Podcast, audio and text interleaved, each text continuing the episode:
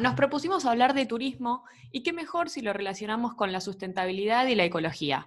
Para eso trajimos a una especialista en el tema. Desde hace 15 años administra el Ecotel Posta de Purmamarca en Jujuy, es directora del Instituto Minca, es una persona muy innovadora, así que hoy en Cóctel del Día, Lucy Vilte. ¿Cómo estás, Lu? Bienvenida. Hola, buen día. Muchas gracias por la invitación, Emilia. Y bueno, un placer estar hablando de estos temas que le interesa a tanta gente y cada vez más, ¿no? Sí, eh, la verdad es que mm, es algo que, igualmente se escucha muy poco los ecohoteles. Eh, tengo amigas que estudian turismo y cuando me dicen en la materia ecología y, turismo, es como, wow, qué bueno que por lo menos se, se den la facultad y lo orienten para ese lado. Lu, vos sos traductora de alemán. ¿Cómo fue volver para primero administrar un hotel y después que ese hotel encima sea sustentable? Bueno, sí. Yo de profesión soy traductora de alemán. Cuando estaba en la secundaria estuve de intercambio cultural como estudiante en Alemania y de ahí, bueno, me enamoré de la cultura alemana, me encantó esa experiencia, aprendí muchas cosas Después volví a Córdoba y eh, decidí estudiar, volví a Jujuy y ya había terminado la secundaria y decidí ir a estudiar a Córdoba el traductorado de alemán. Porque bueno, quería seguir con la lengua y me encantó. Hice mis estudios, este, el alemán es un, idioma bastante requerido, porque no hay muchas personas que se dediquen a la traducción o al, Así que enseguida yo conseguí trabajo y, estuve trabajando en una multinacional, estuve dando clases, hasta que, bueno, por cuestiones familiares, que mis padres este, murieron, yo volví a Jujuy y ellos ya habían emprendido un, alojamiento, un hostal muy pequeño, que este, yo decidí ver qué hacía y finalmente decidí quedarme, porque primero era algo momentáneo, pero después decidí quedarme y en realidad se dio naturalmente lo del hotel eh, enfocado a la sustentabilidad. Este era el año 2005 más o menos y yo, eh, como te digo, estuve siempre en contacto con, con la cultura alemana, este, había estado eh, haciendo también unos cursos de posgrado en Alemania, entonces era, eh, había una impronta ahí fuerte del cuidado ambiental, del consumo responsable. Claro. Y eso agregado también a la propia cultura que yo traía, ¿no? Mi papá era de Purmamarca, mi mamá era de Salteña, entonces nosotros estamos de por sí muy arraigados a la tierra, a las costumbres, al respeto a la naturaleza. Entonces, bueno, fue como natural eh, seguir ese camino, porque cuando uno se cría así o, adopta esos hábitos saludables para con el entorno, no tiene otra que, ser coherente, ¿no? Hay que ser coherente con lo que uno es y en lo que trabaja y, y cómo se mueve en la vida, ¿no? No son uno no se desdobla como persona, no es empresario sustentable y después un ciudadano irresponsable y un, padre o madre de familia que no le importa nada. Uno tiene que seguir una coherencia. Así que ese fue el camino y, y, más allá de que hoy se tomen ciertos este, nombres como sustentabilidad, responsabilidad social o, o ecología, esto siempre existió, ¿no? El respeto por el entorno, el respeto por la naturaleza, por la tierra, por la comunidad, por la empatía por los demás, tenía quizás otros nombres o, no tenía nombre. Sí, eran como más valores intrínsecos.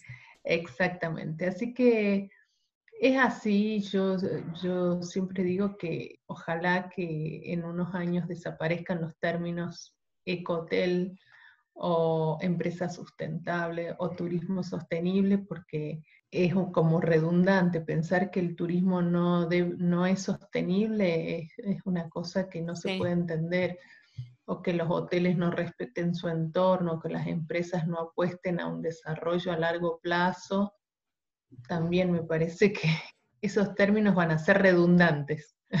en unos años. Sí, justo ayer eh, les contaba a unos amigos que, íbamos a hacer esta entrevista y hablábamos de, de, las cataratas del Iguazú, que vos entrás a cataratas y en el medio del bosque está el Hilton, todo talado, porque está el hotel y es como, no, no esas cosas no se pueden creer. Lu, ¿en qué se diferencia la posta de Purmamarca de uno normal? ¿Por qué, acciones hacen que, el hotel sea sustentable? Bueno, yo te digo que hay muchos hoteles que hacen muchas cosas y quizás eh, intuitivamente y quizás ellos no, no, lo catalogan o no lo ponen en un programa de sustentabilidad o de responsabilidad social, ¿no?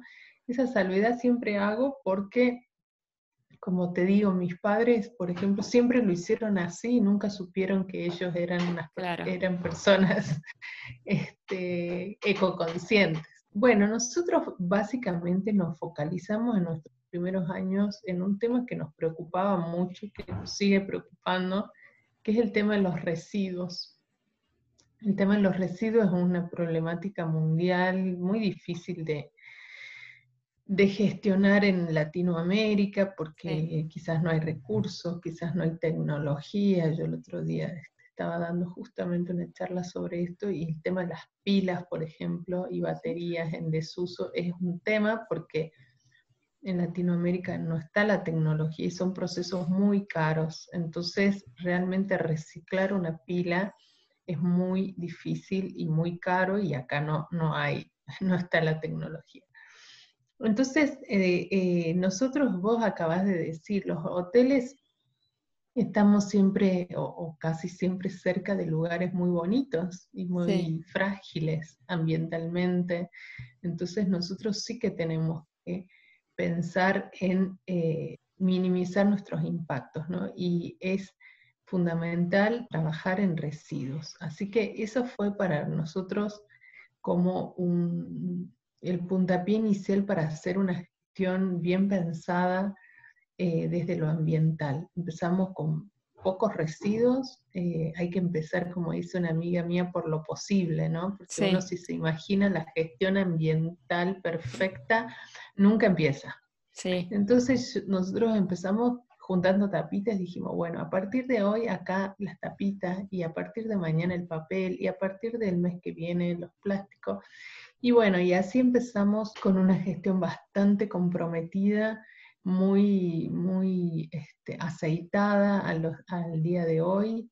Así que, eh, por ejemplo, ese es un diferencial nuestro. Nosotros como equipo no solamente nos ocupamos de nosotros, sino que yo siempre que tengo la oportunidad o doy charlas o asesoro o estoy siempre en contacto con la gestión municipal, provincial, eh, porque de eso se trata, ¿no? no, eh, imagínate que si yo tendría el hotel más perfecto del mundo y todo alrededor sigue igual, no, sé cuál es, no sé cuál es el... no tendría esa atracción turística capaz. Claro. Entonces hay que pensar en términos de destino, hay que pensar en términos de región, hay que pensar en términos de comunidad, ¿no? También eh, hacemos, eh, acompañamos programas de forestación, hacemos nuestros propios árboles, hacemos sensibilización sobre la importancia de los árboles y a partir de eso, hace 10 años acompañamos comunidades aborígenes que se dedican y que han incorporado como reto forestar toda su comunidad. Y bueno, y este año nos, nos dimos con que, si bien nosotros acompañábamos fuertemente una comunidad, este, no solamente desde eh, con recursos económicos, ¿no? sino con árboles, con gestión, con, transporte, con un montón de cosas. Eh, nos dimos cuenta que nos empezaron a llamar desde otras comunidades, porque nosotros somos como así, el referente de los árboles. Yo digo, yo tengo tatuada la, palabra árboles, me ven pasar y dicen, ay Lucy, yo quiero un árbol.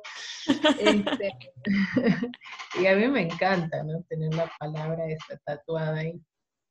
Sí, este, Así que este, nos dijeron, bueno, ya nos hemos organizado, puedes conseguir árboles, entonces hablo con el ministerio, pongo yo el transporte, llego, ellos ya tienen otro transporte que va al a la montaña, Entonces digo, esta es, este, es una cadena de favores, ¿no? Cada uno pone un poquito, este, me mandan la nota por WhatsApp, yo mando al ministerio, el ministerio me da los árboles en la ciudad, yo cargo, descargo, y, pero llegan y después ellos me mandan las fotos cuando estuvieron plantando y cuando van regando, y después yo voy y saco fotos cuando crecieron, entonces, bueno, empieza otra vez la rueda. La cadena, ahí está buenísimo, da una satisfacción eh, que debe ser increíble, y más que nada eh, el hecho de que te estás siempre moviendo. Eh, Recién dijiste que vos tenías tatuada la palabra árbol. A mí me pasa que yo tengo la palabra compost tatuada. Y por lo que estuve averiguando, durante este año estuvieron haciendo una renovación en, el ecotel, una ampliación. Y los, los ladrillos que usaron er, eran a base de, compost. Sí, bueno, eso ves, por ejemplo, yo eh, cuando empezamos con los residuos, y si uno analiza, porque uno nosotros cuando empezamos no sabíamos nada, yo sabía mucho de alemán, pero de gestión ambiental y de residuos poco, y te puedo decir que hice mucho y capaz que ya me olvidé un poco el alemán. Este, entonces cuando uno analiza ¿no? la basura, cualquier... yo cuando doy las charlas este, digo, bueno, a ver, traigan su basura, traigan su bolsa, y empezamos ahí a ver qué hay en esa bolsa, ¿no? qué es lo que no tendría que estar en la bolsa porque se podría minimizar, qué representa tanto en la bolsa y son los orgánicos. Sí. cualquier basura del mundo y sobre todo en zonas rurales, lo, más representativo en cantidad es, el orgánico. Y, a mí me parecía una locura tirar orgánico en una bolsa de plástico y sacarlo al, basurero en una zona de suelos degradados y suelos pobres, como es la quebrada, porque son suelos degradados en el sentido de que son suelos este, de un clima semidesértico de altura, entonces necesitan enriquecerse porque de por sí hay mucha arena, mucha arcilla, mucha, entonces al mismo tiempo yo al lado tiro en una bolsa de residuos para un basural a cielo abierto todo lo que enriquecería mi suelo. Entonces empezamos a hacer celdas, en realidad trincheras, que son enterramientos de, esta materia orgánica. El compost en el piso, directamente en la tierra. Claro, sí, trincheras, ¿no? Se llaman y, uno lo va enterrando. Nosotros tenemos la, ventaja, por ejemplo, que no tenemos muchos insectos, que al ser un clima semidesértico no, no genera olor, entonces, bueno, es como que se deshidrata en un punto. Sí.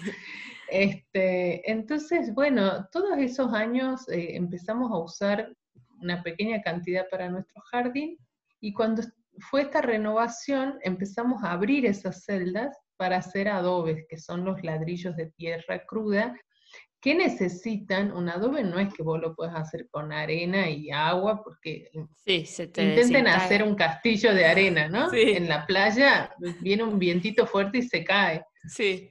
Entonces, este, abrimos esa celda y era una, eh, yo digo, era tierra premium. Entonces nosotros tenemos adobes premium, hechos de nuestro compost de casi 15 años, 5.000 adobes. Así que para mí, 5.000. Esa fue para mí una, una, satisfacción, ¿no? Porque solamente es como el que cosecha sus propios tomates de su huerta. Eh, es el tomate más rico del mundo.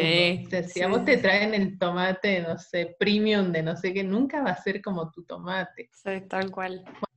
Sensación es la que yo tengo cuando veía hacer los adobes y construir toda esta recepción nueva que tiene mucha innovación además, pero tiene la impronta de, de la gestión ambiental de tantos años, ¿no? Sí, porque no hay dudas de que aparte toda esa renovación es 100% tuya y, del hotel, porque de los residuos se transformaron en, adobe. Acá eh, lo que pasaba es que mi mamá no podía creer cuando empezamos a hacerlo que la cáscara de banana se podía transformar en eso y que después de, de ese abono empezaron a, cuando tirás las semillas, todo, y empezaron a salir las calabazas, los ajíes, entonces estaba todo lleno de, y ahí salió una huerta sí, plantita. Sí, entonces eso es hermoso. Es verdad, ¿no? Este, y nosotros un año también en este enterramiento que uno deja ahí ese, que no lo hace por huerta, porque si no eh, requiere ¿no? otro trabajo. Sí, otro cuidado. Empezó a salir una planta también de zapallo.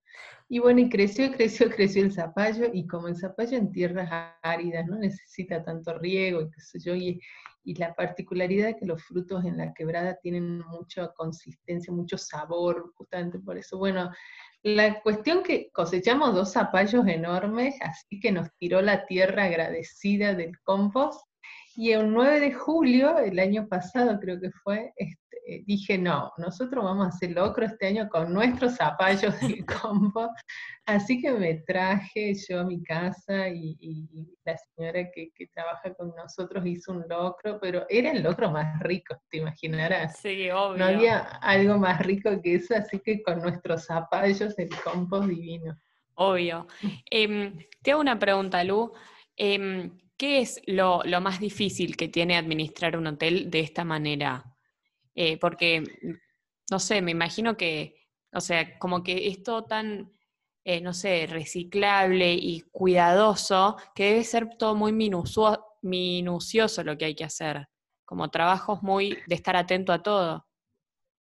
Eh, yo no sé si, diría que que algo es difícil, porque cuando uno lo, hace con cariño y con pasión, yo me divierto, o sea, a mí me sacan mi ecotel y yo me aburro, digo, ¿qué voy a hacer de aburrida? En cambio, siempre tengo ese desafío, esas cosas que, que, bueno, hay que resolver, es, porque la sustentabilidad tiene eso, ¿no? Que es un horizonte que uno nunca va a alcanzar. Hay una mejora continua que siempre se puede ser mejor. Entonces empezamos diciendo, bueno, a ver, ¿cómo podemos minimizar esto? ¿Cómo podemos maximizar nuestro impacto positivo? ¿Cómo podemos hacerlo mejor? Bueno, ¿cómo podemos hacer árboles más rápido? Que ahora ya que hay tanta demanda. Entonces, este, eh, por supuesto que cuando uno eh, yo siempre doy el ejemplo, es cuando te, imponen un marido, esos matrimonios arreglados de hace muchos años o de otra cultura, y te dicen, este lo tenés que querer y te tenés que... Como difícil, ¿no? En cambio, cuando uno está enamorado, todo fluye, todo, todo es como más fácil. Entonces, si a mí me, si a una persona que no le gusta este tema, que no está convencido, que no, no le interesa, a uno le imponen esto, y seguramente se le va a hacer un camino cuesta arriba, puedo decir, ay, qué plomo hacer esto o aquello, y cómo lo resuelvo y reniego, ¿no? Sí. A mí me entusiasma, a mí me, me, desafía, me, es una cosa sumamente entretenida y creativa, porque por supuesto que ahí está, este, quizás cabe la palabra, en Latinoamérica, yo hablo porque yo estoy en contacto con muchos emprendedores de Latinoamérica, hay cosas que son este, más eh, difíciles, por eso te decía que acá sí cabe la palabra difícil. Por ejemplo, la gestión de residuos. Vos me decís, bueno, es difícil el, tema de las pilas, la disposición responsable de pilas, sí. ¿Por qué? Porque en Latinoamérica no, no hay tecnología, no hay recolección diferenciada. Bueno, entonces en ese momento es que yo digo, bueno, nos pongamos creativos. Sí. No vamos a dar la solución total, pero va a haber instancias en donde la sensibilización, la minimización, entonces ahí nos activamos, pero eso es lo que te da este, el compromiso, eh, ser creativo, ¿no? Porque sí es difícil, por supuesto, hay tantas cosas difíciles y qué sé yo, en otros lugares será difícil el compromiso ciudadano, en otros lugares será difícil, no sé, entonces, la presión y, el lobby de las empresas en, países desarrollados, ¿no? Entonces, decir, bueno, tienen toda la tecnología, pero el lobby que hace que las empresas... Entonces, por supuesto que si encontramos excusas, vamos a encontrar en Suiza, en Jujuy.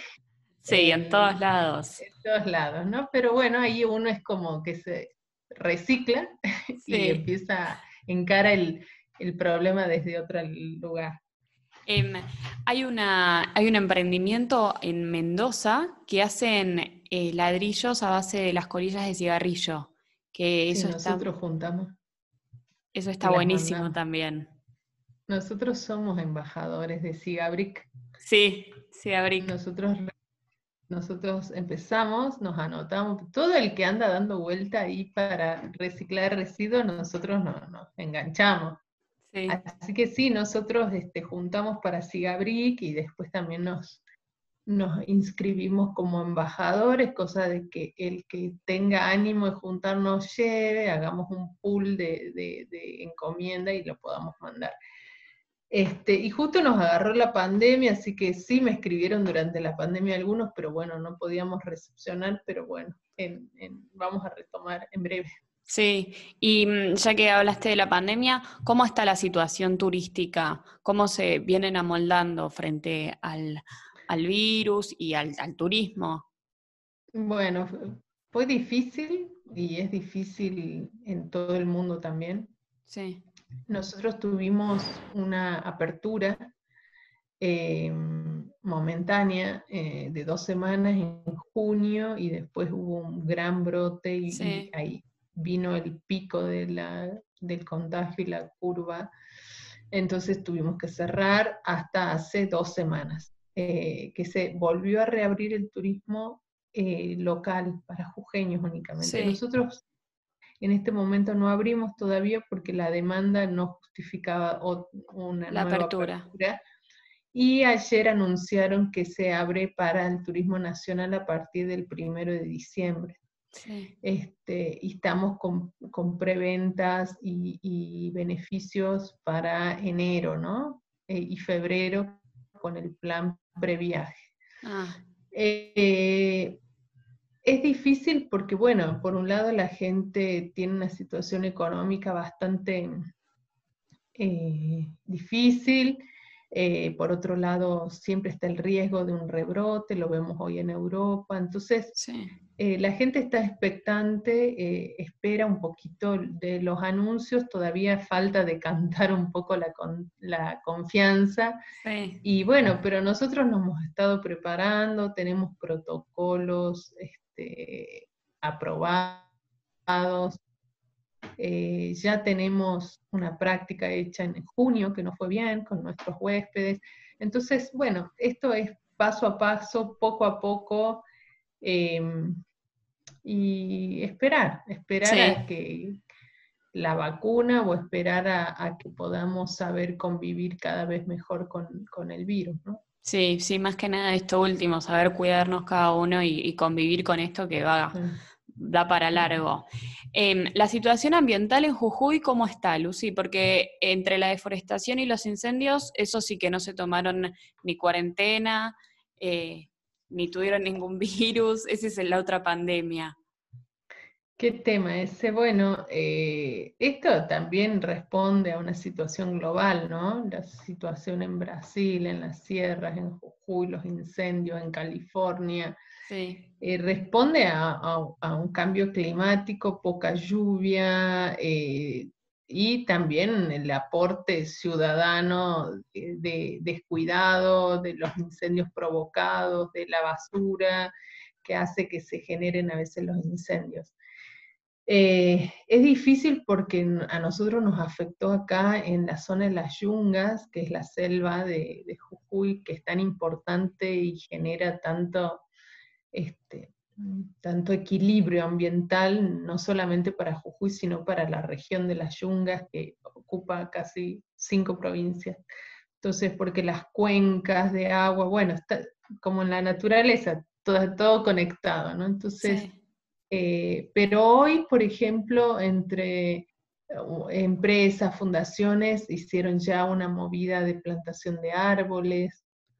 Y ahí es donde eh, yo em, me, hago un llamamiento ciudadano, ¿no? Este, a mí cuando, eh, cuando fueron los incendios en Brasil y que todo el mundo lloraba, este, yo estaba plantando árboles. Sí. Cuatro, cinco, diez. Este año entregamos 32 y después 20 y después, y, por supuesto que se quemaron 500 hectáreas, pero yo estoy con mis 100 árboles por año, sí o sí. Bien. Entonces, este, porque no vamos a hacer nada llorando, ¿no? Y a mí me angustia y trato de, no ver las noticias, conozco, no, no es que soy ignorante, pero me, afecta mucho, me afecta mucho los animales. Entonces, este, yo redoblo la apuesta, pasan esas cosas y yo al otro día me levanto y digo, bueno, a ver, ¿qué vamos a hacer? De hecho, fue mi cumpleaños en, en la pandemia, como todos, casi todos vivimos en pandemia.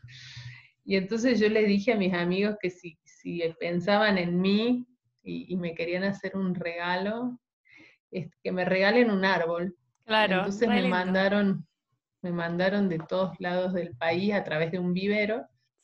Ahí van mis árboles, ahí van mis árboles. entonces yo los, los junté después todos y los llevé a una comunidad aborigen. Este, y entonces eh, la situación ambiental siempre va a ser difícil conforme avanza la humanidad, la superpoblación, el cambio climático, pero también yo creo que avanza la conciencia, entonces ahí podemos contrarrestar en un punto estos efectos tan negativos, ¿no? Sí, sí, 100%. Eh, una pregunta que, me quedó pendiente, que tengo esa duda. Desde el hotel, ¿qué tipo de energía usan? Nosotros estamos conectados a la red eléctrica, este, pero sí hacemos una serie de medidas que minimizan el consumo o, lo hacen este, más eficiente. Y en la, eh, qué sé yo, hábitos saludables, eso siempre digo, no cuestan plata. O sea, las decisiones inteligentes no cuestan plata tener buena iluminación, iluminación natural, apagar la luz cuando uno no la usa. Este, y este año, por ejemplo, en esa obra de ampliación que te contaba, este, pusimos un sistema de calefacción solar eh, en conjunto con la, que realizó esa instalación fue la Fundación Ecoandina, que trabaja hace 30 años en energías renovables, solar, este, y es el, primer sistema de una empresa privada, porque esos sistemas solamente se instalaron en edificios públicos. Wow. Este, así que bueno, eh, yo siempre hice cosas chiquititas, pero con la firme meta y propósito de que un día iba a hacer en esa obra todo lo que yo quería.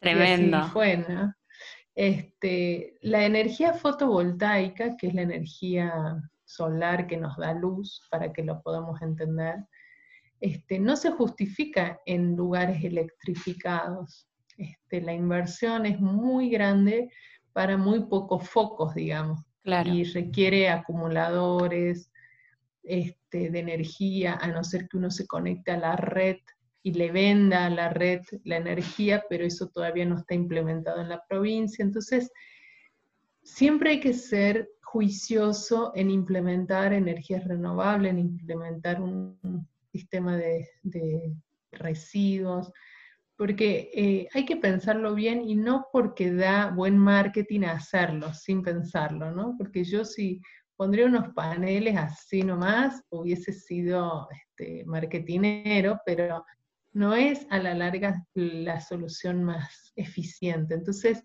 lo mismo la gestión de residuos, esto de juntar, juntar, juntar y después no sé a dónde lo llevo, no es juicioso. Entonces hay que ser, este, hay que pensar todas las medidas antes de llevarlas a cabo, que es parte de una gestión sostenible, ¿no?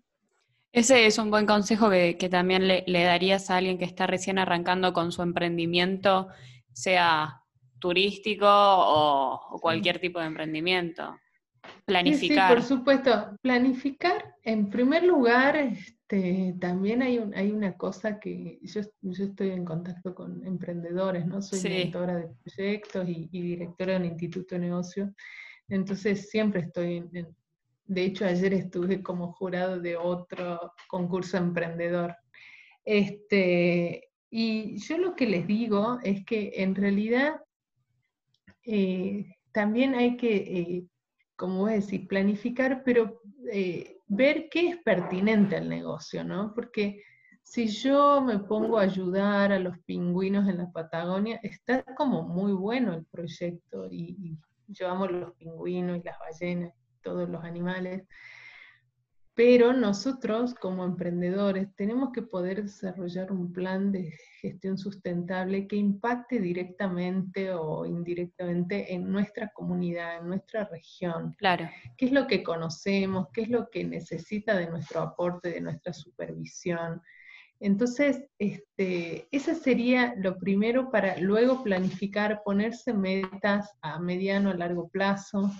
Eh, porque si no uno va como sobre la marcha haciendo, deshaciendo, entonces ponerse y, ver que, con qué recursos cuenta, ¿no? Económicos, eh, recursos humanos, entonces así uno va haciendo una gestión un poco más pensada.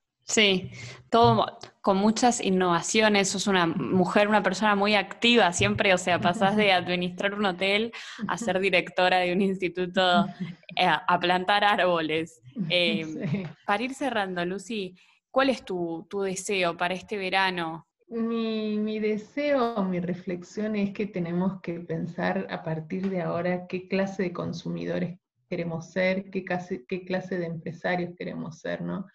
Eh, la pandemia tiene mucho que ver con las decisiones que hemos tomado como humanidad. En la pandemia se han visibilizado muchos egoísmos, muchas, eh, todo lo bueno y todo lo malo del ser humano. Entonces, eh, mi, mi reflexión es esa, que a partir de ahora realmente pensemos qué clase de consumidores vamos a ser, qué clase de emprendedores vamos a ser, de empresarios.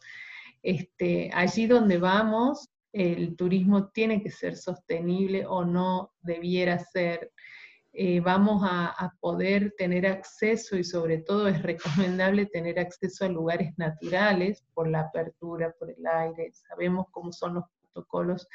Entonces, si estamos teniendo esa posibilidad para curarnos, seamos también respetuosos de eso que nos está ofreciendo la naturaleza y no dejemos basura, respetemos a las comunidades que están siendo resilientes y están volviéndose a armar en el tema, en, los sitios turísticos. Entonces, no impactemos negativamente en comunidades que le están pasando mal hace muchos meses, no le dejemos basura porque eso les va a coartar la posibilidad de seguir trabajando, así que este, que esta pandemia nos sirva de reflexión también para saber qué clase de turistas queremos ser. Espectacular, más claro, imposible. Lucy, te agradezco un montón por, por esta clase magistral de emprendimientos sostenibles, de, de, ecología, de energías, de lo del compost me mató, ¿eh? y lo de los árboles espectacular. Así que te agradezco, espero que pronto pase todo esto y poder ir a conocer el Ecotel Posta de Purmamarca, que con las fotos que vi es hermoso. Así que muchas gracias, Lucy. Obvio. Y le mandamos un beso a Vale que, nos conectó eh, y, siempre habla muy bien de vos. Bueno, gracias, gracias a todos y, gracias por esta oportunidad de, visibilizar no solamente el trabajo mío que es, pequeño, sino el trabajo de mi equipo que es el que, el que más impacto tiene. Así que gracias.